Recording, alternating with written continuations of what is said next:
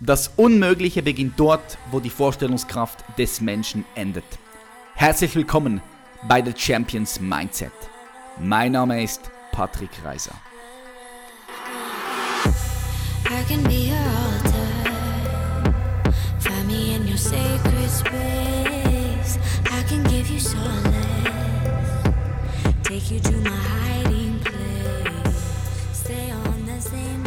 Herzlich willkommen zu einer weiteren Folge von The Champions Mindset. Und heute haben wir wieder einen Champion in dieser Folge.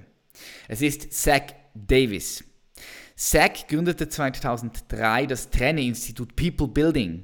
2007 wurde er als US-Amerikaner sogar in der Personenzyklopädie Who is Who in der Bundesrepublik Deutschland aufgenommen, welches Personen des öffentlichen Lebens porträtiert, die exzellente persönliche und berufliche Leistungen erbrachten. Not bad, not bad. Außerdem wurde er als der jüngste und erst achte damals, achter deutschsprachige Referent insgesamt als ähm, ja, ausgezeichneter Speaker zertifiziert. Und zwar vom Global Speaker Federation, hat dort eine Auszeichnung bekommen. Der als Referent und Bestsellerautor bekannt gewordene Zach Davis wird in den Medien als einer der erfolgreichsten Akteure im deutschsprachigen Markt bezeichnet. Inhaltlich hat er sich auf drei Themenbereiche spezialisiert, welche ihren gemeinsamen Nenner in der Produktivitätssteigerung haben. Das ist Zeitintelligenz, Power Reading und Umsetzungserfolg. Ich begrüße ganz, ganz herzlich Zach Davis. Zach, super, dass es geklappt hat. Freut mich, dass du hier bei uns am Start bist. Vielen Dank. Sehr, sehr gerne. Zach Davis ist ja ein amerikanischer Name kommst, du kommst ursprünglich von Amerika, habe ich gelesen. Ist das korrekt? Stimmt. Ich bin in den USA geboren und war die ersten drei Lebensjahre in den USA. Bis auf ein Dreivierteljahr in Tokio ähm, dazwischen, aber seit dem ungefähr dem dritten Lebensjahr in Deutschland. Mm, okay, und wie kommt das? Mit der deutschen Sprache auch schon ganz gut. Ja, das hört man klar bei, diesen, bei den vielen Vorträgen, die du hältst. Ähm, wie kam es dazu? Ist, ist, deine Mutter, dein Vater, sind da nach Deutschland gezogen oder wie, wie hat sich das ergeben? Genau, also meine, genau, meine Eltern sind beide US-Amerikaner und mein Vater hatte eine berufliche Möglichkeit in Deutschland, die er wahrgenommen hat. Und äh, damals ähm, war ich mit meinen Entscheidungsfindungsprozessen, ob ich mitgehe oder nicht, im reifen Alter von drei Jahren noch nicht so weit, wie ich mir das heute vorstelle zu sein. Also sprich, logischerweise, meine Eltern haben die Entscheidung getroffen und mit drei Jahren ähm, ist es logisch, dass man mitgeht. Mhm. Ja, klar. Ja gut, im Nachhinein hat sich alles zum Positiven entwickelt, oder? Kann man so sagen. Ich weiß nicht, wie es in den USA weitergegangen wäre ab dem dritten Lebensjahr, aber ich bin sicherlich mehr deutsch geprägt als US-amerikanisch, glaube ich zumindest, ähm, weil ich einfach hier in Deutschland aufgewachsen bin. Ich habe ja keine Erinnerung an die ersten drei Lebensjahre. Mhm, ja klar, die meisten haben, haben das nicht. Also ich kann mich auch nicht mehr an diese Lebensjahre erinnern. Jetzt, du bist ja Experte, wenn es um Produktivität und um Führung geht. Mhm. Nun habe ich gelesen, dass du die Betriebswirtschaftslehre gemacht hast, also du hast du studiert und hast dich dann 2003 selbstständig gemacht mit dem Trainerinstitut People Building. Das stimmt. Wie ist das dazu gekommen? Hast du schon immer gewusst, dass du irgendwann mal Unternehmen werden möchtest und wie war so dieser Zwischengang nach dieser Betriebswirtschaftslehre, die du gemacht hast oder Studium, zu People Building? Ähm, ich glaube, dass es für mich schon vor Beginn des Studiums in irgendeiner Form im Hinterkopf klar war, dass ich unternehmerisch tätig sein möchte irgendwann, ähm, sei es selbstständig, sei es ein größeres Unternehmen gründend. Ähm, habe dann entschieden, das nicht gleich nach dem Studium zu tun, ähm, hatte bei einer Unternehmensberatung gestartet nach dem BWL-Studium bei der KPMG Consulting. Mhm. Und die Idee war dann, dort einige Karriereschritte zu machen, mit der Zielvorstellung, Partner zu werden, weiß nicht, sieben, acht, neun Jahren. Ähm, und mich dann später selbstständig zu machen in irgendeinem Bereich. Ähm, hatte allerdings nach zwei Jahren eine unfreiwillige Auszeit, ähm, gesundheitlich bedingt. Ähm, das war eine Krebserkrankung, wow, ähm, die auch vollständig ähm, ausgeheilt ist und von Anfang an eine sehr hohe Überlebenswahrscheinlichkeit hatte. Insofern war es nicht ganz so dramatisch, wie es klingt. Aber das ist natürlich ein Moment, in dem du nachdenkst ähm, und Dinge in Frage stellst und habe dann entschieden, nicht mehr zurückzukehren, ähm, sondern mich selbstständig zu machen. Krass, also war auch diese Krankheit so ausschlaggebender Grund, warum du dich damals verabschiedet hast? Es hat zumindest zu dem früheren Zeitpunkt geführt. Ähm, ich wäre zu dem Zeitpunkt noch nicht gegangen, sondern hätte sicherlich noch ein paar Schritte gemacht ähm, innerhalb der Unternehmensberatung. Ähm, wäre, wenn ich zurückgekehrt wäre, der, ich glaube, deutschlandweit jüngste ähm, Senior Consultant, wobei das ganz lustig ist, dass die erste Stufe nach dem Consultant der Senior Consultant ist. Aber nichtsdestotrotz, da ich da eben mit 22 eingestiegen war, also ich habe sehr früh angefangen zu studieren und nicht so wahnsinnig lange dafür gebraucht. Mhm. Und deswegen habe ich früh angefangen und, und so weiter. Also es war ein ganz guter Weg, glaube ich, vorgezeichnet oder zumindest in Aussicht. Ähm, aber und ich wäre zu dem Zeitpunkt nicht gegangen. Ich hätte sicherlich ein paar Schritte noch gemacht über einige Jahre. Und äh, das war dann der, es hat es vorgezogen, das Ganze. Mhm, interessant. 22 warst du da? Ja, ich war mit dem Studium fertig mit, ähm, Moment, ich habe mit 18 angefangen zu studieren, war nach acht Semestern fertig, es musste mit 22 gewesen sein, war zwei Jahre bei der KPMG, also sprich, ich war 24 dann, ähm, ich müsste 24 gewesen sein, genau. Ähm, das war im Jahr 2000, genau, ich bin 77 geboren, genau, ich war 24 ähm, als ich dann mich selbstständig gemacht habe. Und ich, da kann ich eine kleine Anekdote zu erzählen. Mhm. Ähm, mein damaliger Chef, ganz sympathischer ähm, Typ, ähm, den ich nach Jahren auch nochmal wieder getroffen habe, ähm, der hat mich damals gefragt, als ich ihm gesagt habe, dass ich mich selbstständig machen werde. Der hat mich gefragt, meinst du nicht, dass das mit deinem Lebenslauf ein bisschen dünn ist, um den Schritt zu machen? Und er hat das nicht böse gemeint. Klar, klar. Ähm, und ich war natürlich, ich habe es nicht anmerken lassen, glaube ich, aber ich war innerlich, war ich natürlich sauer, aber das hat mir sehr viel Motivation gegeben, zu sagen, irgendwann triffst du ihn wieder und äh, erzählst ihm von deinen tollen Erfolgen. Cool, cool. Hast du so deinen, deinen Antrieb gehabt? getroffen, ähm, vor fünf Jahren oder so, nachdem ich zehn Jahre oder so selbstständig war. Ähm, und es war ein Zufall in, in einem Hotel in Frankfurt, glaube ich, und ähm, er gab mir seine Visitenkarte und lächelte und sagte, eigentlich hat sich bei mir nichts verändert in den letzten zehn Jahren, aber bei dir scheint es ja ganz gut zu funktionieren. Wobei er ist Vice President bei heute Bearing Point, also und wurde da schon sehr jung, also da kann man auch mal zehn Jahre stehen bleiben. Hm, mega, mega. Also du schon sehr, sehr jung, sehr erfolgreich. Was denkst du, was war der Grund, warum du schon so früh so zielstrebig warst? Ich, ich denke, also wenn du mit 22 so einen Job hast und dann mit 24 so diese Möglichkeit hast, Senior-Partner zu werden, dann musst du ja extrem zielstrebig sein. Sonst schaffst du das in so einer kurzen Zeit nicht.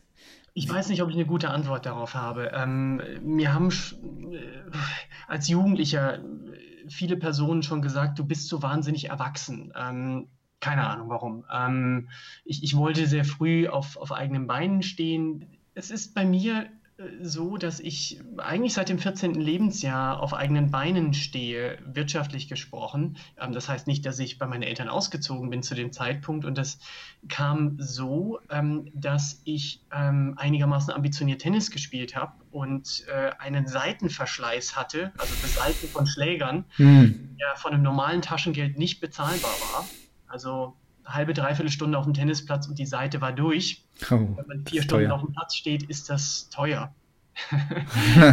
ich habe mir dann eine Beseitungsmaschine, die habe ich übrigens anlässlich eines Umzugs von ein paar Tagen erst entsorgt, schweren Herzens, ähm, das ist Zufall jetzt, äh, mit so einem Klappmechanismus und habe dann eben auch für andere Menschen ähm, beseitet und zwar günstiger als der, als der, äh, der örtliche Sportladen, der das nicht so lustig fand.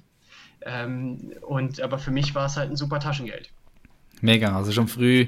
Das hat eben zu einigen hundert äh, Euro oder D-Mark damals mhm. Einnahme geführt, was natürlich komfortabel ist, wenn man keine Kosten hat, mit 14, 15 daheim wohnt und hat halt einige hundert Mark übrig im Monat. Mhm, mega, also schon früh den unternehmerischen Sinn gehabt.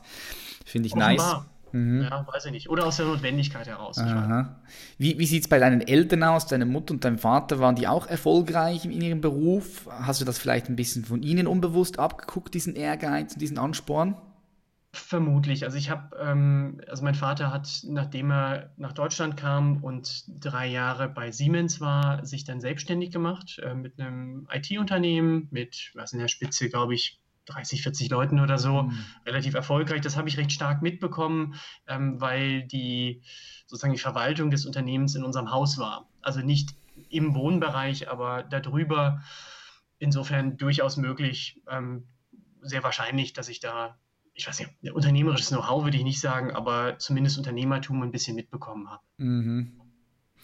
Cool. Jetzt, du hast ja mehrere Bücher herausgebracht, bist auch ein Bestseller-Autor. In deinem Buch vom Zeitmanagement zur Zeitintelligenz geht es ja, wie im Titel schon gesagt, um Zeitintelligenz. Und als ich das das erste Mal so gehört habe, ähm, habe ich mir so gedacht, okay, was ist das genau und worin besteht oder besteht überhaupt ein Unterschied zum Zeitmanagement? Ja, ähm, nicht alles ist was anderes. Ähm, mein Kritikpunkt an vielen Zeitmanagement-Ansätzen, und mir geht es überhaupt nicht darum, Autoren oder Referentenkollegen schlecht zu machen, ist, dass viele Konzepte ein bisschen stehen geblieben sind. Ähm, die sind in den 80er, 90er Jahren entwickelt worden ähm, und seitdem hat sich nicht so, nicht so wahnsinnig viel getan in den meisten Büchern und Seminaren. Ähm, und die Herausforderungen sind heute teilweise die gleichen, Mhm. Welche Prioritäten setze ich? Ähm, beispielsweise ist natürlich ein, ein Evergreen-Thema. Aber es gibt eben Dinge, die sich verändert haben, nämlich ähm, die Menge an Informationen, die auf den arbeitenden Menschen, fast alle arbeitenden Menschen einströmt, äh, die Unterbrechungen, Störungen, Fremdsteuerung, die Frage, wie man den, mhm. immer mehr Menschen fragen sich, wie soll ich den normalen Alltagswahnsinn schaffen in der Zeit, die ich zur Verfügung habe. Absolut. Und äh, da versuche ich einfach sehr pragmatische Lösungen zu liefern, sehr pragmatische Empfehlungen, ähm, die auch leicht umsetzbar sind, ohne große Theoriekonzepte oder ähnliches zu machen. Ich habe nichts gegen ein beispielhaft Eisenhower-Diagramm äh, mit vier Quadranten und wichtig und dringend. Mhm. Das sind nach wie vor wichtige Aspekte. Aber die Erfahrung zeigt, wenn da jemand sitzt und hat viel zu viel zu tun in viel zu wenig Zeit, dann macht er sich wenig Gedanken darüber, ob das jetzt Quadrant 2 oder 3 ist oh, ich sollte delegieren, Mist, ich habe keinen zum Delegieren. Ähm, es kann als Denkkonzept hilfreich sein, aber es hilft in der Praxis meistens nicht, nicht so wahnsinnig weiter. Hm. Jetzt für die Leute aus der Community, die vielleicht dein Buch noch nicht gelesen haben, kannst du da ein paar, ja. ja. kannst du da ein paar, paar Beispiele nennen, ein paar gute Ansätze nennen, wir könnten zum Beispiel in das Thema Umgang mit Fremdsteuerung reingehen. Der, mhm. die, das Spannungsfeld ist ja für die meisten arbeitenden Menschen mit und ohne Führungsverantwortung. Ich will eine Aufgabe abarbeiten. Ich, diese Aufgabe erfordert auch ein gewisses Maß an Konzentration und es gibt tausend Ablenkungen über E-Mail, über Telefon, jemand, der persönlich vorbeikommt und so weiter. Social Media. Social Media, klar, ähm, wird ja auch belohnt. Ähm, das Belohnungszentrum des Gehirns wird ja aktiviert, wenn wir auf Facebook mal eben schauen, egal ob das wirklich einen Nutzen hatte oder nicht, wenn wir eine WhatsApp-Nachricht uns anschauen. Und die Versuchung ist groß, ähm, das Handy ist in, in, in Reichweite, oft sogar im, in der Hand. Ähm, und äh, das ist nicht einfach, sich auf eine Sache zu konzentrieren. Und da können wir jetzt über viele Aspekte sprechen. Das eine ist die Frage, wie kann ich manche Unterbrechungen vermeiden? Wie kann ich die durchschnittliche Unterbrechungsdauer reduzieren? Und wie kann ich vermeiden, nachdem ich unterbrochen wurde, dass ich einen Filmriss erleide und nicht mehr weiß, wo ich war? Mhm.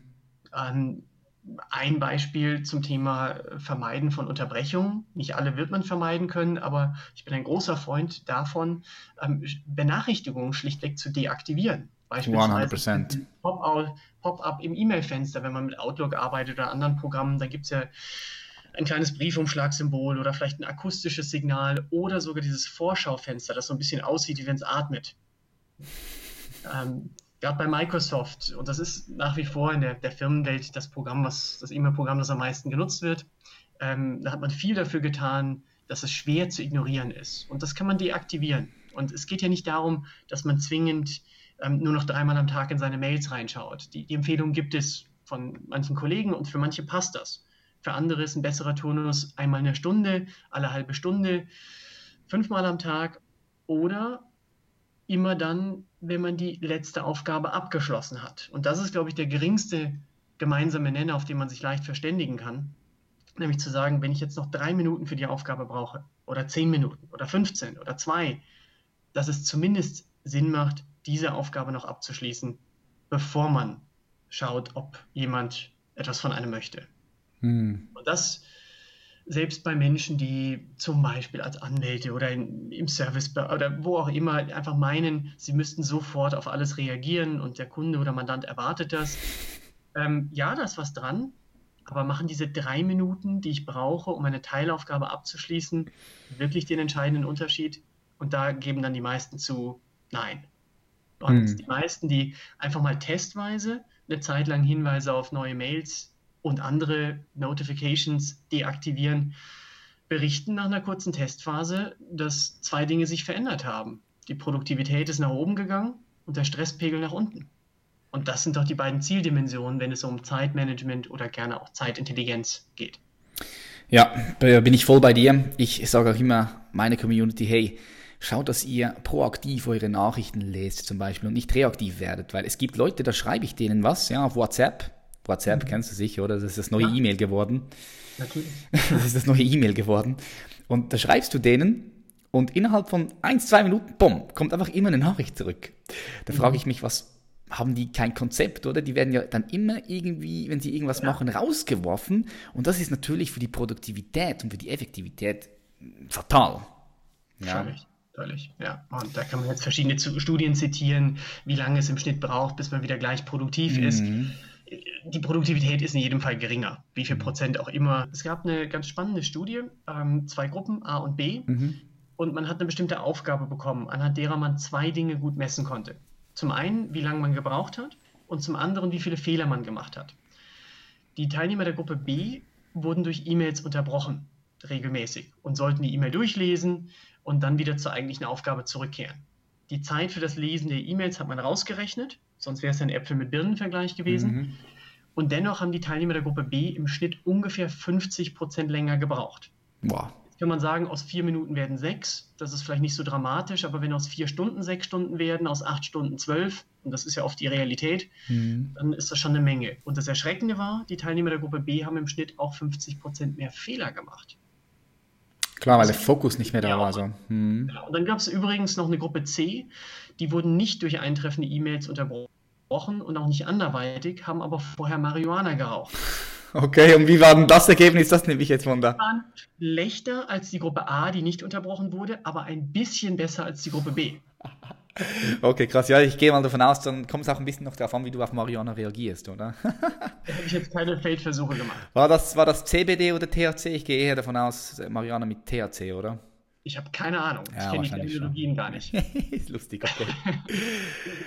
oh, ja, also, also Leute, bleibt im Fokus. Ganz, ganz wichtig. Ja, und das, äh, man kann auch einfach mal den kleinen Selbstcheck machen ähm, und ähm, sich gerade die Frage stellen oder öfters am Tag die Frage stellen, bin ich gedanklich überhaupt in der Gegenwart? Mhm. Bin, bin ich gerade in der gegenwärtigen Auf, äh, bei der gegenwärtigen Aufgabe? Und natürlich ist es nicht falsch, gedanklich in der Zukunft zu sein oder gedanklich in der Vergangenheit zu sein. Das hat alles seinen Raum. Ähm, wenn man etwas plant, dann, dann denkt man an die Zukunft, dann dann äh, denkt man über die Zukunft nach. Wenn man äh, schöne Erinnerungen hat oder etwas lernen will aus äh, einem vergangenen Projekt, ist man automatisch natürlich in der Vergangenheit. Aber es würde vielen Menschen, und da schließe ich mich ein, ähm, gut tun, hinsichtlich Produktivität und Stresspegel einen höheren Anteil ihrer Zeit bei der gegenwärtigen Aufgabe zu verbringen, gedanklich. Das ist leichter gesagt als getan. Ja, aber das ist extrem powerful. Das ist ja die Kraft der Gegenwart, wie Herr Eckhart Tolle. Ist ein sehr interessantes Buch diesbezüglich. Äh, was dann aber so, schon sehr, sehr spirituell ist. Aber ich weiß genau, was du meinst. Es ist extrem wichtig, dass du, wenn du etwas machst, du wirklich auch da bist. Nicht nur physisch mit dem Körper, sondern auch gedanklich im Hier und Jetzt bist. Weil dann, ja, bist du auch in diesem Flow-Zustand, wo du produktiv sein kannst. Du hast ein Konzept namens Power Reading. Mhm. Jetzt für die Community, was versteht, was soll, was versteht man darunter? Power Reading. Ich, ich weiß, ich bin ein sehr, sehr langsamer Leser. Ich höre auch viel lieber Hörbücher, anstatt dass ich sie lese. Ähm, Power Reading, ich verstehe jetzt das so schnell und, und, und kraftvoll zu lesen. Ist, ist, ist, verstehe ich das richtig unter diesem Wort?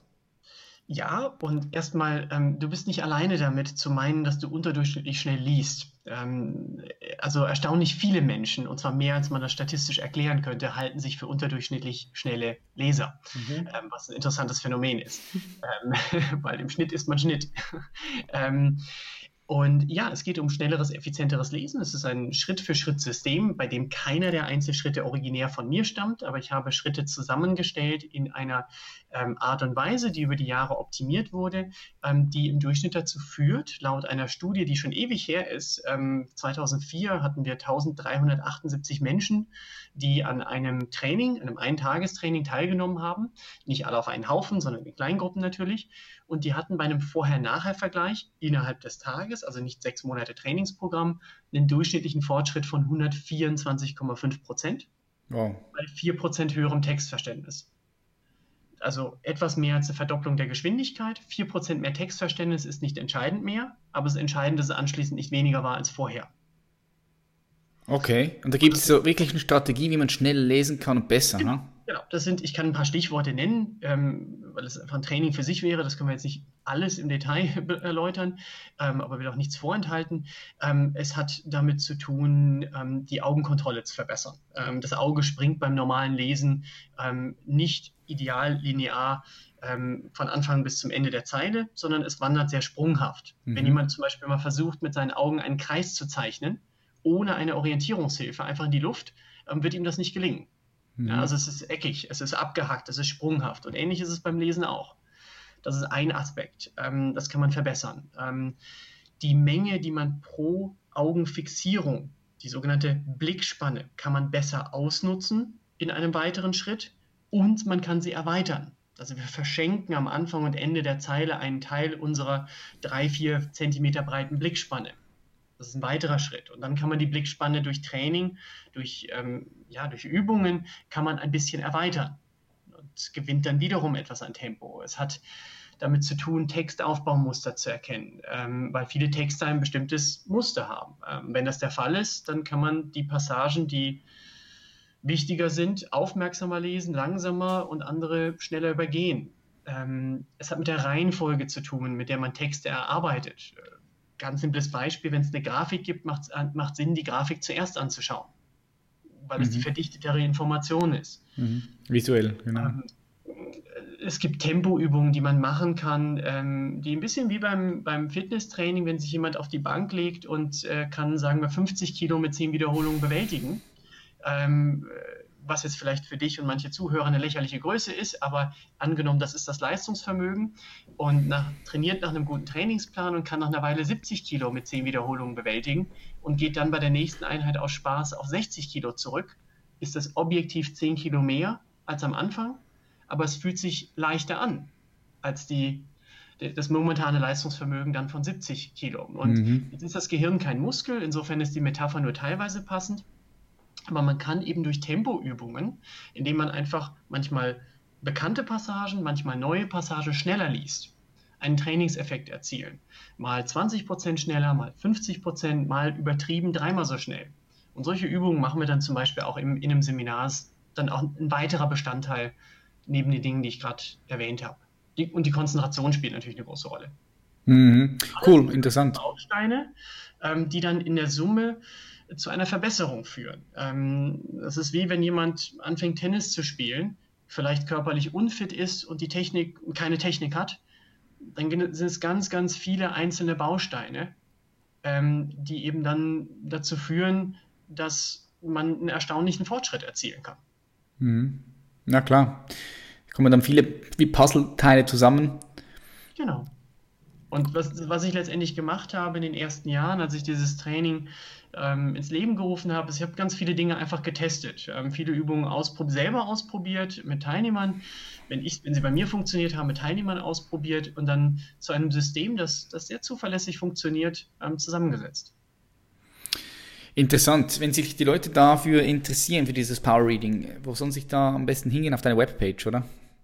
Findest ja, du eigentlich alles? Sehr gerne. Ja, ich ähm, verlinke da alles. Einfach, wir können es auch so machen. Ähm, wir können gerne auch allen Zuhörern ein kleines Präsent machen. Ähm, wer mein Buch Power Reading oder Zeitintelligenz als E-Book kostenfrei haben möchte, es gibt es natürlich auch als physisches Buch, dann mhm. müsste man es halt kaufen und ganz normal bezahlen. Aber wenn ähm, jemand es als E-Book haben möchte, kann er ähm, gerne eine E-Mail schreiben an info at peoplebuilding.de und kriegt es dann kostenlos ähm, als Download-Link zugeschickt. Also ich möchte es nicht ins Netz stellen und völlig frei verfügbar haben, mhm. aber wer mich kontaktieren möchte ähm, oder meine Assistentin kontaktieren möchte unter der, der äh, genannten E-Mail-Adresse, gern ein kleines Präsent ohne irgendeinen Haken dran.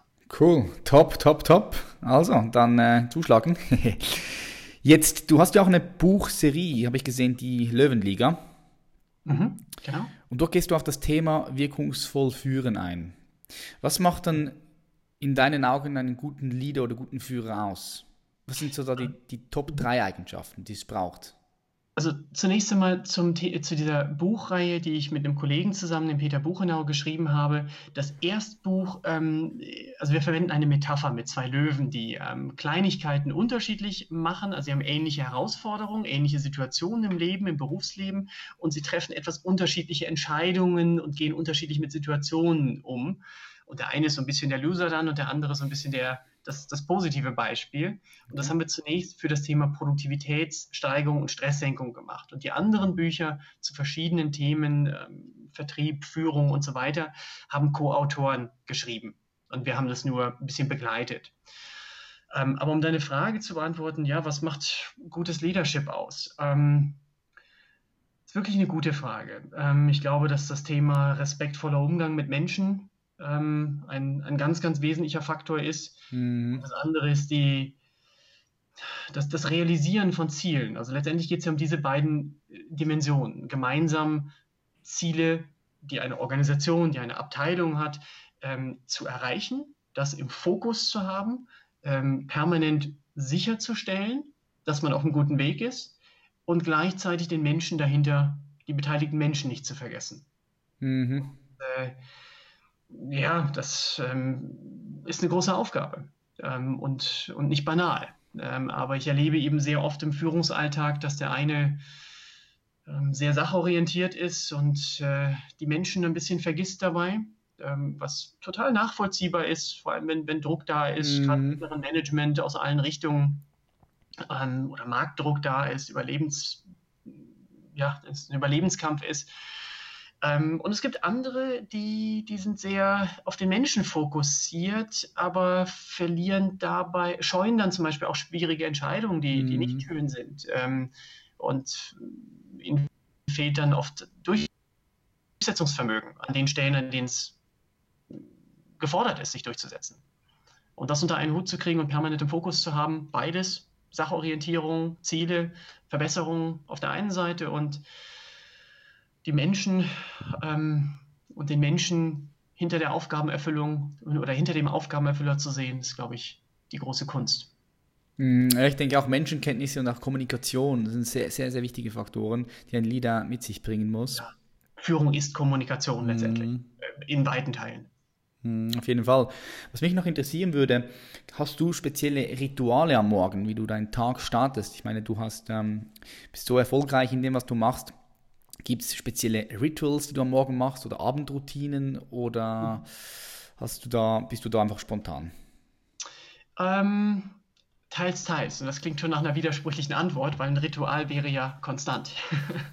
ähm, also vorweg, es ändert sich. Es ist nichts, was ich, was seit Jahren immer gleich ist. Ähm, äh, ich kann beschreiben, wie es bei mir im Moment ist. Ähm, das Erste, was ich tue, wenn ich morgens ähm, aufstehe, abgesehen von einem Toilettengang beispielsweise, der, glaube ich, weniger interessiert an der Stelle, ist, ähm, also ich sehe zu, dass es mir körperlich gut geht. Nicht nur, weil ich ambitioniert Sport mache, sondern weil meine geistige Leistungsfähigkeit, meine Fähigkeit, Energie zu haben äh, und ein guter Vater zu sein, ganz maßgeblich davon abhängt, ähm, da bin ich ja äh, wie, wie, bei allen anderen Menschen, welche Energie ich habe. Mhm. Ähm, und das Erste, was ich mache, ähm, ist, dass ich äh, 0,4 Liter ungefähr Wasser zu mir äh, nehme. Ähm, und zwar mit ähm, einem ausgepressten Viertel Zitrone ähm, und einer Prise Meersalz. Mhm. Ähm, um äh, zum einen eine Vitaminversorgung, Vitamin C und auch Zink ist in, in dem Meersalz drin. Ähm, Salz wird oft verteufelt, ähm, aber ähm, wir verlieren beim Schwitzen Salz, äh, nicht nur beim Sport, sondern auch in der Nacht und tagsüber, wenn wir nicht aktiv sind. Und äh, das hilft mir. Ähm, was ich ähm, auch sehr oft mache, allerdings, da muss ich mich korrigieren, meistens vor dem Trinken, ähm, ist einfach eine Minute auf der Stelle zu hüpfen. Ähm, manchmal gehe ich raus in den Garten, das kommt ein bisschen auf die, die Jahreszeit an. Wir haben da ein sehr großes Kindertrampolin. Ähm, hängt auch von der Tageszeit ab, weil morgens um fünf habe ich da will ich eigentlich nicht die Nachbarn stören bzw. gesehen werden. Mhm. Ähm, Wann stehst du auf normalerweise? Was ist so typisch für dich? Unterschiedlich. Ich habe die Situation, dass ich meistens nicht nach einem Wecker aufstehe. Es ist keine feste Zeit. Ähm, wenn ich nicht gerade einen Flieger erwischen muss oder einen Termin habe oder, oder ähnliches. Ich bin meistens zwischen oh, sechs und halb sieben in den meisten Fällen ähm, wach, aber ganz selten durch einen Wecker. Mhm. Ähm, und wie gesagt, das erste ist meistens, ich gehe runter ähm, eine Etage und hüpfe eine Minute auf der Stelle. Ähm, das löst ein paar Verspannungen, ähm, wenn vorhanden. Es aktiviert den Kreislauf, ohne dass es sich nach Sprinttraining anfühlt. Mhm. Ähm, trinke etwas und äh, dann ist es unterschiedlich. Wenn ich das Gefühl habe, ich habe zu viel zu tun, dann geht schon die Arbeit los, ähm, schon vor dem Frühstück manchmal und dann Frühstück zwischendurch. Manchmal nehme ich mir die Zeit und mache ein paar Atemübungen, aber das ist nicht, nicht immer der Fall. Was den Abend, ja, Entschuldigung. Ja, ja nee, nee, top, sehr, sehr wertvoll. Ja, was machst du am Abend? Das würde mich auch noch interessieren. Wann gehst du normalerweise zu Abend ins Bett und hast du dort spezielle oh, Rituals? Unterschiedlich. Ähm, ich versuche zuzusehen, dass es ähm, eher gegen halb elf, elf ist als später. Ähm, ist nicht immer der Fall. Ähm, und äh, ich versuche, aber gebe gerne zu, dass das nicht immer der Fall ist, ähm, die letzte halbe Stunde, dreiviertel Stunde nichts Elektronisches mehr zu machen. Also weder Fernseher noch äh, Handy, das sind so die, die größten Gefahren. Ähm, ist aber nicht immer der Fall. Ja? Äh, manchmal schaue ich dann doch drauf und lese noch irgendeine E-Mail, die ich dann meist doch nicht mehr beantworte, dann hat es überhaupt nichts gebracht. Mhm. Ähm, ähm, oder wir gucken doch noch Fernsehen oder so, was ich auch überhaupt nicht verteufeln will. Ich versuche es nicht zu tun. Ähm, meistens gelingt es auch ähm, und dann entweder was zu lesen oder ähm, äh, auch den Kindern was vorzulesen. Wir haben vier Kinder. Ähm, drei davon sind noch in einem Alter, die, wo sie etwas gerne vorgelesen bekommen. Ah, süß. Und äh, dann fährt man natürlich ein bisschen runter. Was ich fast immer am Abend mache, ähm, äh, bevor ich dann tatsächlich schlafen gehe, ist äh, ein paar Minuten irgendwie meinen Körper zu lockern. Ähm, sei es ein paar Dehnübungen oder äh, gerade in letzter Zeit, ähm, ich habe so einen, so einen igelartigen Ball, ähm, mhm. der ist ungefähr so groß wie ein, ja, weiß nicht, Tennisball, ein bisschen größer als ein Golfball ähm, und äh, lockere die, die Muskulatur in meinen Füßen. Ähm, mich hat vor zwei Monaten ungefähr ein Physiotherapeut ähm, nach einem Laufwettbewerb ähm, darauf aufmerksam gemacht, dass meine Füße, meine Fußmuskulatur komplett verspannt ist. Mhm. Ich habe völlig bescheuert als Läufer, ähm, aber nie darüber nachgedacht, dass ähm, meine Fußmuskulatur extrem beansprucht ist. Ja, und das natürlich Auswirkungen auch auf deinen ganzen Körper. Total. Also, mhm. also zumindest, im, also bei mir sind es die Beine, die am meisten belastet sind meistens. Ähm, und äh, wenn ich zum Beispiel nach einer anstrengenden Trainingseinheit, ich habe gestern äh, 1000 Meter Intervalle gemacht, ähm, eine anstrengende Einheit, ähm, da sind die Waden verspannt. Ähm, es ist unglaublich, wie sehr die Fußmuskulatur damit reinspielt.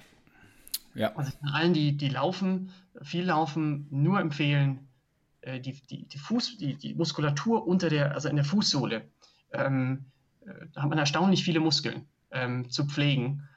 Ähm, dadurch gehen zumindest bei Läufer oder zumindest bei mir viele Folgeprobleme weg. Mhm. Schön ausrollen mit dem Ball oder mit so einem Black Roll mit einer kleinen, mache ich auch ab genau. und zu. Ja. Genau, die große, da kommt man nicht überall dran. Ja. Aber ja, cool. Golfball oder irgendwas. Ja. Du hast vorher angesprochen, dass du liest auch. Mhm. Was ist so das Buch, was du am meisten verschenkt hast oder verschenken würdest, wenn du es jetzt nicht hast? So ein Buch, ja. mhm. Top, Top One von dir? Gibt, also erstmal, ich verschenke nicht wahnsinnig viele Bücher, ähm, gebe ich zu. Ähm, aber wenn ich sie verschenken würde, beziehungsweise wenn ich die Frage beantworte, welche Bücher empfehle ich sehr oft weiter, ähm, es gibt Bücher, die ich, die ich schon öfters empfohlen habe, aber es hängt ganz, ganz stark von der Situation ab, in der, der, der die Person gerade ist. Ich meine, es gibt so ein paar Klassiker, die wie ähm, Sorge dich nicht lebe von Dale Carnegie oder wie man Freunde gewinnt. Ähm, die sollte man wahrscheinlich einmal im Jahr lesen, mhm. ähm, um ein paar Grundprinzipien nicht, nicht zu vergessen. Ähm, klar, im Bereich Produktivität ist natürlich die vier Stunden Arbeitswoche interessant. Nicht alles würde ich eins zu eins so unterschreiben, ähm, aber die, die Richtung der Ideen ist, ist auf jeden Fall spannend. Ähm, ich finde viele Dinge von Anthony Robbins sehr gut. Ähm, ich weiß, dass er polarisiert, ähm, weil er manchmal als reiner Motivationsmensch gesehen wird, der in meinen Augen nicht ist. Ähm, ich finde, er liefert sehr viel Substanz, mhm. auch in Bereichen zum Beispiel Beziehungen äh, zwischen Mann und Frau, die, die wie gesagt, viel Substanz haben. Ähm, ja, kommt wirklich auf den Bereich an. Cool. Gibt es irgendwas, was dir jetzt gerade in den Sinn kommt, wo du, wo du daran gearbeitet hast, wo du vor Aufregung nicht mehr schlafen konntest? Irgendein Projekt oder irgendetwas, was du gearbeitet hast, wo du einfach schlecht schlafen konntest, weil du aufgeregt warst. Gibt es das bei dir? Gab es das? Na, beruflich gesprochen nicht. Also es gibt natürlich Dinge, die, in die man viel Herzblut und Zeit reingesteckt hat, aber ähm, Nein, also wenn ich schlaflose Nächte habe, sind das meistens eher private Themen. also Themen, die anstehen, Probleme, die es zwischenmenschlich gibt, äh, die normalen Dinge, die ähm, im Leben manchmal pass passieren. Also ähm, nein, also berufliche Dinge bereiten mir relativ selten schlaflose Nächte. Was nicht heißt, dass es nicht Projekte gibt, in die viel Zeit reingesteckt äh, worden ist, wo man hofft und bangt. Ähm, dass, dass sie erfolgreich werden. Dann hast du ein gutes Schlafmanagement. Ja, also tatsächlich, ähm, ich habe in meinem Leben sehr selten Situationen gehabt, also gab es schon. Ähm, zum Beispiel, nachdem wir das erste Haus gekauft haben, also das klingt jetzt so, als ob wir ganz viele Häuser gekauft haben. Wir haben immer eins gekauft und verkauft anlässlich eines Umzugs, jetzt zum dritten Mal, gerade aktuell. Ähm, aber klar, das, ähm, äh, als wir eine Familie gegründet haben, als wir danach das, äh, ein paar Jahre danach ein, das erste Haus gekauft haben, in der zwar schönen, aber sehr teuren Region hier im Münchner Raum, ähm, wo man sich fragt, kriegt man das finanziell alles gestemmt? Das sind schon Dinge, die mich eine Zeit lang äh, schlaflose Nächte gekostet haben. Klar, absolut. Auch kleine, sind auch dann kleine, nicht kleine Dinge oder so. Nein, wenn du, ich meine, wenn du zu, äh, zunächst einmal dich selbstständig gemacht hast und bist erstmal nur für dich, das war in den ersten, also in den ersten Jahren, war ich ja erstmal nur für mich selbst zuständig. Und dann muss man halt die Zwei-Zimmer-Wohnung und äh, vielleicht ein paar laufende Kosten finanzieren. Und im schlechtesten Fall wäre ich halt wieder bei der Unternehmensberatung eingestiegen. Das war relativ locker dahingehend zu wissen, dann machst du halt wieder dort weiter, wo du warst und hast ein bisschen Cash verbrannt, aber dich nicht, nicht verschuldet oder irgendetwas. Und äh, aber in dem Moment, in dem ähm, zum Beispiel das erste Kind da ist ähm, und man nicht für eine Person, sondern für drei zuständig ist. Und ich, ich weiß heute noch, dass ähm, die, die Miete von der Zwei-Zimmer-Wohnung von, die war bei 789 Euro. Und äh, die Dreizimmerwohnung, die erste gemeinsame mit meiner Frau ähm, mit Kind, waren 1141 Euro monatlich. Also ich habe nie versucht, das zu memorisieren, aber diese Zahlen sind echt eingebrannt. Und das war damals gefühlt ein, ein sehr, sehr großer Schritt. Wir haben eine andere Steigerung von Fixkosten, die sich sehr viel lockerer angefühlt haben. Also, das ist immer relativ. Absolut verständlich, ja. Äh, hast du auch gewisse Leute, die dich inspirieren oder motivieren? Und wenn ja, welche sind das? Ähm, ja, ähm, wobei auch das wechselt. Also ich habe da nicht den Guru, den ich immer verfolge. Ähm, es gibt ein paar Personen, bei denen ich ähm, Dinge, die sie neu rausbringen, wenn sie ein neues Buch geschrieben haben, das dann, äh, glaube ich, immer kaufe. Ähm, und äh, die beiden sind auch tatsächlich schon, also zwei, die mir da einfallen, auch schon gefallen. Also wenn Tim Ferriss was Neues rausbringt, weiß ich, es hat eine Qualität. Ähm, wenn Anthony Robbins was rausbringt, weiß ich auch, dass es eine gewisse Qualität hat. Und ähm, wenn es wirklich mal eine, eine, Situation gibt, wo mir die Motivation fehlt oder ich das Gefühl habe, der, irgendwie der innere Antrieb ist nicht so hoch, ähm, wie er sonst ist, äh, was ich nicht so oft habe, aber wenn es ein paar Tage hintereinander der Fall ist, ähm, packe ich tatsächlich ähm, immer mal wieder das alte Programm von Tony Robbins, Personal Power 2 heißt es. Ähm, weiß nicht, warum es 2 heißt. Ich kenne nicht, Nummer 1 kenne ich gar nicht. Ähm, aus und höre ein paar Folgen davon. Ähm, ja, keine Ahnung, hilft, weil es verschiedene Lebensbereiche beleuchtet und ja, er ist ein sehr motivierender, charismatischer Typ. Definitiv, ja, Tim Ferriss und, und Anthony Robbins auf jeden Fall Ich hatte übrigens die Gelegenheit, ein bisschen mit Tony Robbins zusammenzuarbeiten, ähm, in Form eines Staffings seines UPW, Unleash the Power from Within. Das ist so ein Viertages-Event. Ähm, war erst als Teilnehmer da und dann ein paar Mal als Staff-Mitglied. Und das ist sehr, sehr spannend, dahinter die Kulissen zu schauen. Man kriegt nichts dafür, man schläft, man, man äh, schläft sehr wenig ähm, und äh, man zahlt sogar seine Reisekosten selbst. Ähm, äh, aber ähm, es ist sehr interessant zu sehen, was äh, hinter den Kulissen eines solchen Mega-Events mit 12.000 Leuten in London beispielsweise passiert. Das ist schon, schon interessant. Auf jeden Fall, genau. Und dann nimmt man dann halt eben auch die Reisekosten in Kauf und, und alle anderen Kosten, wenn man das miterleben kann. Weil es bringt dich ja am Ende des Tages auch wieder weiter, oder? Und gibt dir neue Denkanstöße, neue Ideen für dich selbst, die du in dein Leben und in dein Unternehmen integrieren kannst. Also ich habe als Staff-Mitglied tatsächlich, glaube ich, mehr gelernt als, als Teilnehmer. Und das will nicht heißen, dass es als Teilnehmer nicht gut gewesen wäre. Ja, weil du halt auch den Blick hinter die Kulissen hattest, ja? Auf jeden Fall. Ja. Cool. Ja, nimmt die Dinge auf einer anderen Ebene wahr. Und als ich das gemacht habe, war ich noch relativ früh in meiner Selbstständigkeit. Das war so in den ersten drei, vier Jahren. Ähm, und ja, war sehr lehrreich. Aber ich, generell habe ich eher den Ansatz, ähm, nicht mich auf eine Person zu versteifen, ähm, sondern zu schauen in einem Bereich, in dem ich Ergebnisse erzielen möchte, wer erzielt in dem Bereich gute Ergebnisse. Ja, ähm, und wenn jemand, angenommen, ich will, ähm, weiß ich nicht, ich laufe lauf das Marathon ähm, und äh, also ich, ich habe dann zweimal einen Bergmarathon mitgemacht, ähm, wo man dann eben nicht drei, vier Stunden unterwegs ist, sondern dann nochmal 50 Prozent länger, fünf, sechs Stunden. Und dann frage ich mich, wer macht das regelmäßig und wer ist einfach gut darin? Und dann äh, lese ich Bücher oder schaue Videos von, von jemandem, der in dem Bereich erfolgreich ist. Das heißt aber noch lange nicht, dass ich einen Finanztipp oder ähm, einen Beziehungstipp von dieser Person mir erwarte. Und den Denkfehler machen wir Menschen oft, ähm, dass wir meinen, dass weil jemand erfolgreich ist in einem bestimmten Bereich, ähm, dass dieser Mensch auch ein guter Ratgeber für andere Bereiche ist. Und ich erlebe das selber, ähm, dass nur weil ich als guter Vortragsredner oder guter Trainer wahrgenommen werde, ähm, dann stellen mir manchmal Menschen zu, zu Themen aus völlig anderen Bereichen. Und ob ich auf der Bühne einen äh, tollen Vortrag gemacht habe, mit einem tollen Applaus und Feedbacks hinterher, ähm, sagt nichts darüber aus, ob ich in der Lage bin, demjenigen einen guten Tipp in Sachen, nehmen jetzt mal wieder das Beispiel, Geld oder Beziehungen zu geben. Ich sehe da keinen Zusammenhang äh, ja, wir Menschen machen manchmal diesen Denkfehler. Ich erlebe es selber als Frage in meine Richtung oft. Mhm.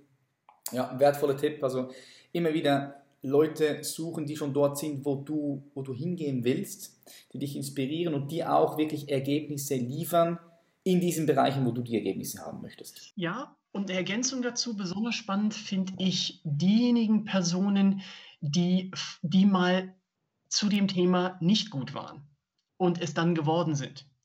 Weil es gibt in vielen Bereichen den einen oder anderen, ähm, der aus welchen Gründen auch immer ähm, ein besonderes Talent in dem Bereich hatte. Wobei meistens ist es auch, wenn eine Spitzenleistung da ist, ist es auch mit einer Menge harter Arbeit ähm, verbunden. Ja, man kriegt es ja auch, egal wie talentiert man ist, in einem bestimmten Bereich nicht völlig geschenkt. Aber spannend sind vor allem diejenigen Personen, die in einem Bereich ähm, durchschnittlich gut waren. Die müssen ja nicht besonders schlecht gewesen sein. Ähm, und es dann geschafft haben, sehr überdurchschnittlich gute Ergebnisse zu erzielen. Also zum Beispiel äh, könnte ich mir im, im, Bereich des Krafttrainings vorstellen, dass es, äh, da wird es auch unterschiedliche ähm, genetische Voraussetzungen geben. Ähm, und da würde mich mehr jemand interessieren, der ähm, vielleicht durchschnittlich gut ist ähm, im Vergleich zu jemandem, der ähm, gefühlt die Handel nur anschaut und plötzlich riesige Zuwächse hat. Ja, 100 Prozent. Oder vielleicht dann sogar noch mithilft mit den unerlaubten Substanzen. Das ganze Ergebnis das ist nochmal ein separates ist, Thema. Ja, nee, ich sehe den Punkt. Ich glaube, die Leute. Im physischen Bereich, wobei ein Kommentar dazu, ähm, natürlich wird in vielen Bereichen, ähm, wenn es um äh, äh Spitzensport geht, äh, nachgeholfen, unerlaubterweise. Ähm, ich finde es nur spannend, dass es eigentlich nur zwei Sportarten gibt, äh, in denen das besonders oft diskutiert wird. Radsport und Bodybuilding. Genau. Ja. ja, aber weißt du, weißt du, Serg, im, im Bodybuilding siehst du es halt eh. Weißt du, im Bodybuilding, wenn du die Monster siehst, zum Beispiel an der, an der Mr. Olympia-Wahl in Amerika, ja. in Las Vegas, da siehst du halt einfach diese Monsters und du weißt einfach, dass das so nicht möglich ist, oder? Und darum hat sich Bodybuilding ein bisschen gesplittet. Zum Natural ja. Bodybuilding und Bodybuilding. Mhm. Das, ist, das ist der Grund. Und überall, irgendwo anders siehst du es halt nicht. Im Fußball, im Tennis oder sonst im Leistungssport. Dort weißt du es halt nicht, weil es, ach, du siehst es auch nicht. Ja, und im Tennis äh, und in den anderen Sportarten bringt der Muskelzuwachs ja nur begrenzt etwas. Aber es ist doch sehr blauäugig zu meinen, dass ähm, die Verkürzung von Regenerationszeiten in anderen Sportarten mit Spitzenbelastung wie Fußball, Tennis, ähm, das sind jetzt zufälligerweise zwei Sportarten, wo ich ein bisschen einen Einblick habe, ähm, und ganz vielen anderen Sportarten nichts bringen würden. 100% bin ich voll bei dir. Und voll bei dir. Es ist einfach erstaunlich, dass es immer nur bei diesen beiden Sportarten, ich habe sie ja nicht mal genannt und du weißt sofort, welche beiden Sportarten gemeint sind. Und, aber du hast recht, klar, im Bodybuilding ist es, ist es sichtbarer, ja, als in anderen Sportarten. Also ich habe zufälligerweise mal vor vielen, vielen Jahren mit jemandem, der ähm, Mr. Universe geworden ist. Ähm, ich sage jetzt nicht das Jahr, äh, ich weiß es auch nicht, um, damit nicht klar ist, wer, wer es ist. Und äh, diese Person hat einen umfangreichen medizinischen Hintergrund. Ähm, es ist viele Jahre her, insofern wird man nicht keine Rückschlüsse ziehen, ziehen können. Ähm, und er ist von einem Betreuer eines äh, sehr bekannten deutschen Radsportlers ähm, gefragt worden, was es denn an leistungssteigernde Substanzen gibt, ähm, die äh, nicht auffallen werden und so weiter. Also ja, aber gut, dass im Radsport spannende Dinge passiert sind. Und gleichzeitig, ähm, ohne die Leistung von Lance Armstrong glorifizieren oder nicht kritisieren zu wollen, ähm, finde ich es schade, dass die Leistung selber nicht mehr gesehen wird. Denn er hat seine Erfolge erzielt in einer Zeit, in der alle das Gleiche gemacht haben. Richtig, das sehe ich so und unter, und unter diesen Menschen war er der Beste hm. in, seiner, in dieser Zeit. Und ähm, natürlich hat das immer so ein, so ein Geschmäckle, wie man im, im Schwabenland sagen würde. Ähm, aber das war die Normalität damals. Ob es heute anders ist, ich kann es nicht wirklich beurteilen. Ähm, ich habe eine Meinung, aber ich weiß es nicht.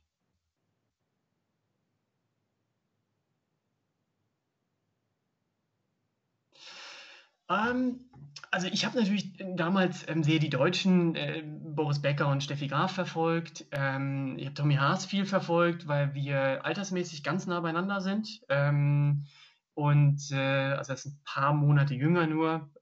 Ähm, und ähm, ansonsten international, ich habe also beziehungsweise ähm, von den Nichtdeutschen ähm, hat mich äh, sehr Goran Ivanisevic ähm, interessiert und fasziniert. Ähm, zum einen, weil er auch Linkshänder ist, das spielt bestimmt eine, eine Rolle. Und zum anderen, äh, ja, ähm, ich fand das spannend, wie der manchmal äh, Leistungen aus dem Hut gezaubert hat, mit denen man nicht gerechnet hat. Und hatte da insofern auch ein persönliches Erlebnis. Ich habe den einmal gegen Ende seiner Karriere, er war ja ein paar Mal im Wimbledon-Finale, hat aber nicht gewonnen. Ähm, und äh, ich habe ihn dann in, in München bei dem BMW Open gegen Ende seiner Karriere trainieren sehen. Und ich habe in dem Club gespielt zu der Zeit, in der zweiten und dritten Mannschaft. Ähm, und er hat so schlecht gespielt in einem Trainingsspiel, einfach von der Grundlinie ein paar Bälle geschlagen, dass ich mir dachte, der Mann gewinnt nie wieder auch nur ein Spiel gegen einen Profi. Das war so schlecht über eine halbe Stunde, der hat gar nichts getroffen. Also es war wirklich ja, unfassbar für einen Profi. Drei, vier Wochen später spielt er in Wimbledon und gewinnt das Turnier. Also es war, also ich fand ihn interessant als Typen. Also eigentlich kein, kein Beispiel für konstante Leistung, aber völlig unberechenbar, positiv wie negativ. Und äh, ja, Stefan Edberg war auf eine andere Art und Weise wieder interessant. Nicht nur für die Frauen.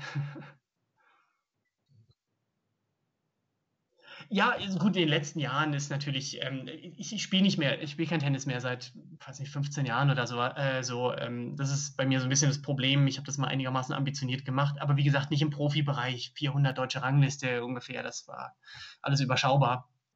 Ähm, Äh, das, ähm, ich habe irgendwann dann entschieden, komplett aufzuhören, äh, einfach aus zwei Gründen. Das eine ist, es ist sehr aufwendig, also nicht nur der, der Trainingsumfang, ähm, sondern die Punktspiele, man ist das ganze Wochenende weg, also den ganzen Tag zumindest am Wochenende. Und das andere ist, wenn man einen Sport mal auf einem gewissen Niveau gemacht hat, ich finde es frustrierend, gegen Leute zu spielen, die man früher in einer Dreiviertelstunde abgefertigt hätte und dann zu hoffen, dass man irgendwie Oberhand behält. Ich tue mich da schwer. Nein, ich weiß genau, was du meinst. also, ja. Ja, ich weiß nicht, vielleicht wenn jemand, äh, äh weiß ich nicht, mal 120 Kilo auf der Bank gedrückt hat und äh, kämpft jetzt mit 80 Kilo, ist es vielleicht auch frustrierend. Aber vielleicht muss man auch sein Anspruchsniveau, äh, wenn man etwas nicht mehr so ernsthaft betreibt, einfach auch mal runterschrauben. Ja, ich denke, das muss man auf jeden Fall. Da muss man sich neue Ziele setzen und die Ansprüche ein bisschen runternehmen. Das genau. denke ich, ja wenn es um äh, das Thema Investitionen geht. Mich würde interessieren, was war denn so deine beste Investition unter 300 Euro? Kommt dir da was Spezielles in den Sinn? Ähm, äh, mehrere Dinge. Ähm, äh, kleines, äh, ich könnte jetzt in den sportlichen Bereich gehen, kleines Equipment wie ein Springseil. Ja, es muss nicht immer so wahnsinnig fancy sein, um einen guten Trainingseffekt zu haben. Ähm, der angesprochene Igelball ähm, wenn wir jetzt mal in einen anderen Bereich gehen, Bücher hat man schon abgedeckt, da sind eine Menge dabei. Die ja, Bücher sind eine wahnsinnig preiswerte Form, äh, gutes Wissen, in, vielen Fällen gutes Wissen zu erlangen. Ähm, ich habe ähm, vor kurzem zwei Dinge bestellt, im, die mir gesundheitlich ein bisschen helfen. Ähm, das eine ist ein Zink-Spray. Ähm, also Zink, da muss man aufpassen, dass man nicht Zink für die Industrie bekommt. Das sollte man nicht konsumieren. Ähm, sondern ein, ein Zink-Spray, ähm, das gar nicht so viel kostet, ein paar Euro, ähm, aber der Transport aus den USA ist relativ teuer. Ähm, das gefühlt ähm, das Immunsystem, äh, gerade wenn ich wenn eine Erkältung in der Anbahnung ist, mehrmals am Tag nehme, ich weiß nicht, ob es Placebo ist als Effekt, aber ich glaube, dass es hilft.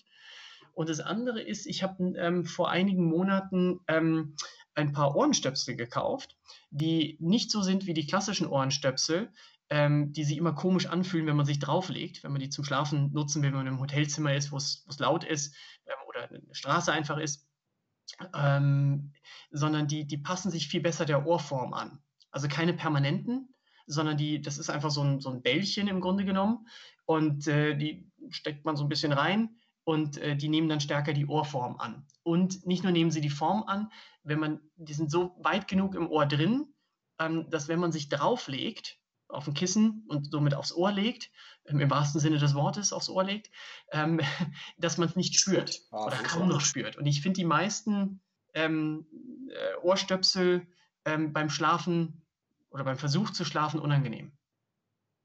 Ja, wie heißen die? Wo kann man die finden? Boah, gu gute, gute Frage. Ich liefere es nach. Ich habe es nicht im Kopf. Okay, alright. Super. Würde mich auch mal interessieren. Wobei ich immer ohne schlafe, sehr, sehr gut. Aber wenn du unterwegs bist. auch. Ja. Es geht nur um Situationen, ähm, wo ähm, irgendeiner Familie noch keine Ruhe gibt ähm, oder ähm, eine Bahntrasse vor dem Hotelzimmer ist. Aha. Das, ähm, dann ist es eine gute Investition auf jeden Fall. Wie siehst du die Welt in 10, 20 Jahren, wenn du so in die Zukunft blickst? Das Problem mit der Zukunft ist, sie ist noch nicht bekannt. Ähm, ähm, sehr gute Frage.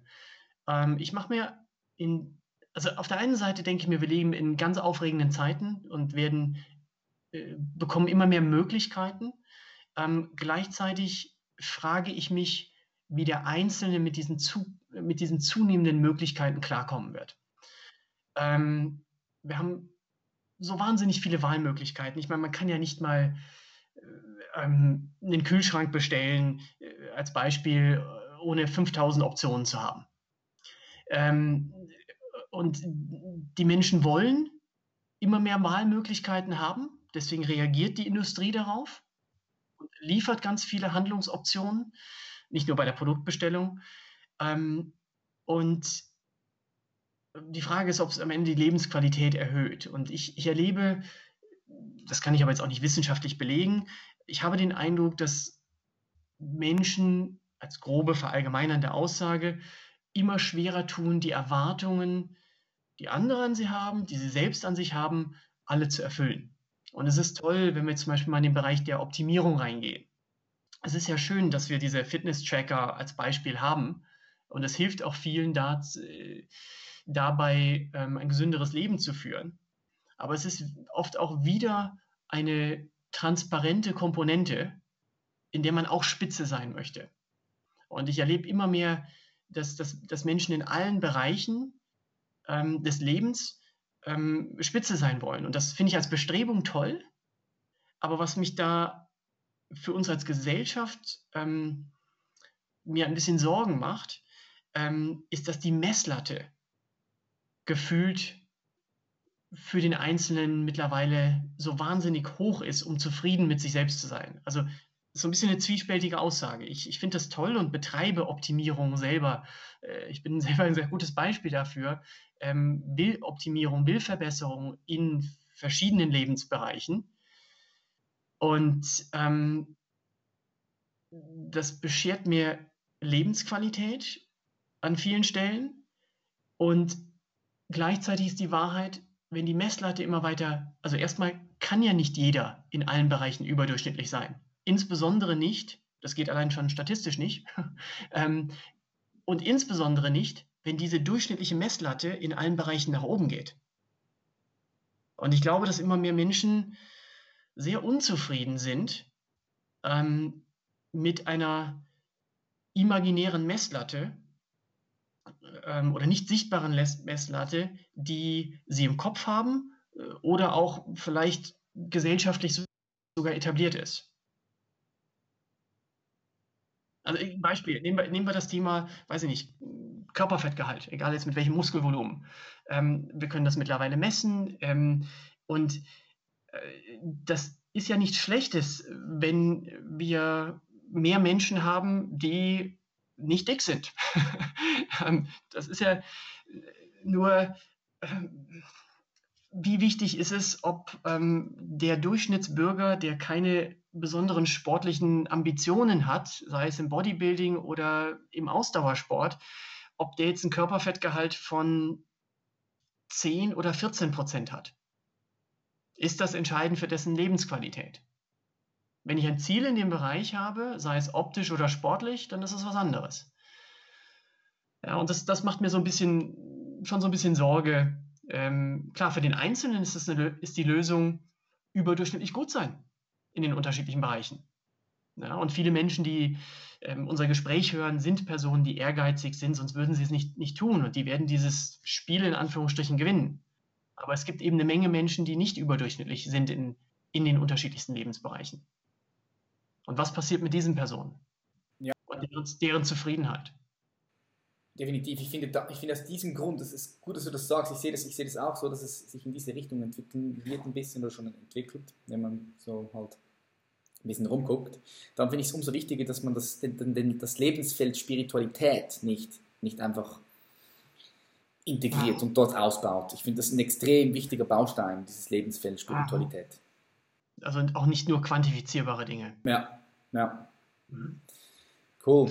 Wenn du die Möglichkeit hättest, ein Werbeplakat zu designen, ganz egal wie, du kannst dort einen Spruch draufklatschen oder irgendein Bild und dieses Werbeplakat würde man überall sehen. In Times Square, in Hongkong. Es, es wäre ein Werbeplakat, das Millionen von Menschen sehen würden. Du könntest dort deine Botschaft drin verpacken, deine Message. Was würde dort draufkommen? Kommt jetzt darauf an, ob es eine Werbebotschaft ist, mit der ich was erzielen möchte oder ähm, für die Menschheit äh, etwas äh, nützen soll. Ähm, ähm, also im direkten Sinne der Person was mitgeben soll und nicht im indirekten Sinne über ein Produkt oder genau, kein Produkt, kein Produkt, eine ähm, Message. Oh, da fallen mir mehrere Dinge ein. Ähm, vielleicht Schritt für Schritt. Schritt für Schritt. Mhm. Also wieder mehr ja. in diese Richtung, komm ins Hier und Jetzt, geh Step by Step. Ja, ähm, ich, ich kann mich immer nur, ich, ich kann nur, und nicht ich nur, sondern der Mensch kann immer nur sich um die, eigen, die eigentliche Aufgabe gerade kümmern. Ähm, es bringt wenig, wenn man bei Aufgabe A ist, Ähm, und Aufgabe A kann auch sein, oder Tätigkeit A kann auch sein, auf der Couch sitzen und nichts tun. Ähm, so wahnsinnig viel über alles andere links und rechts nachzudenken.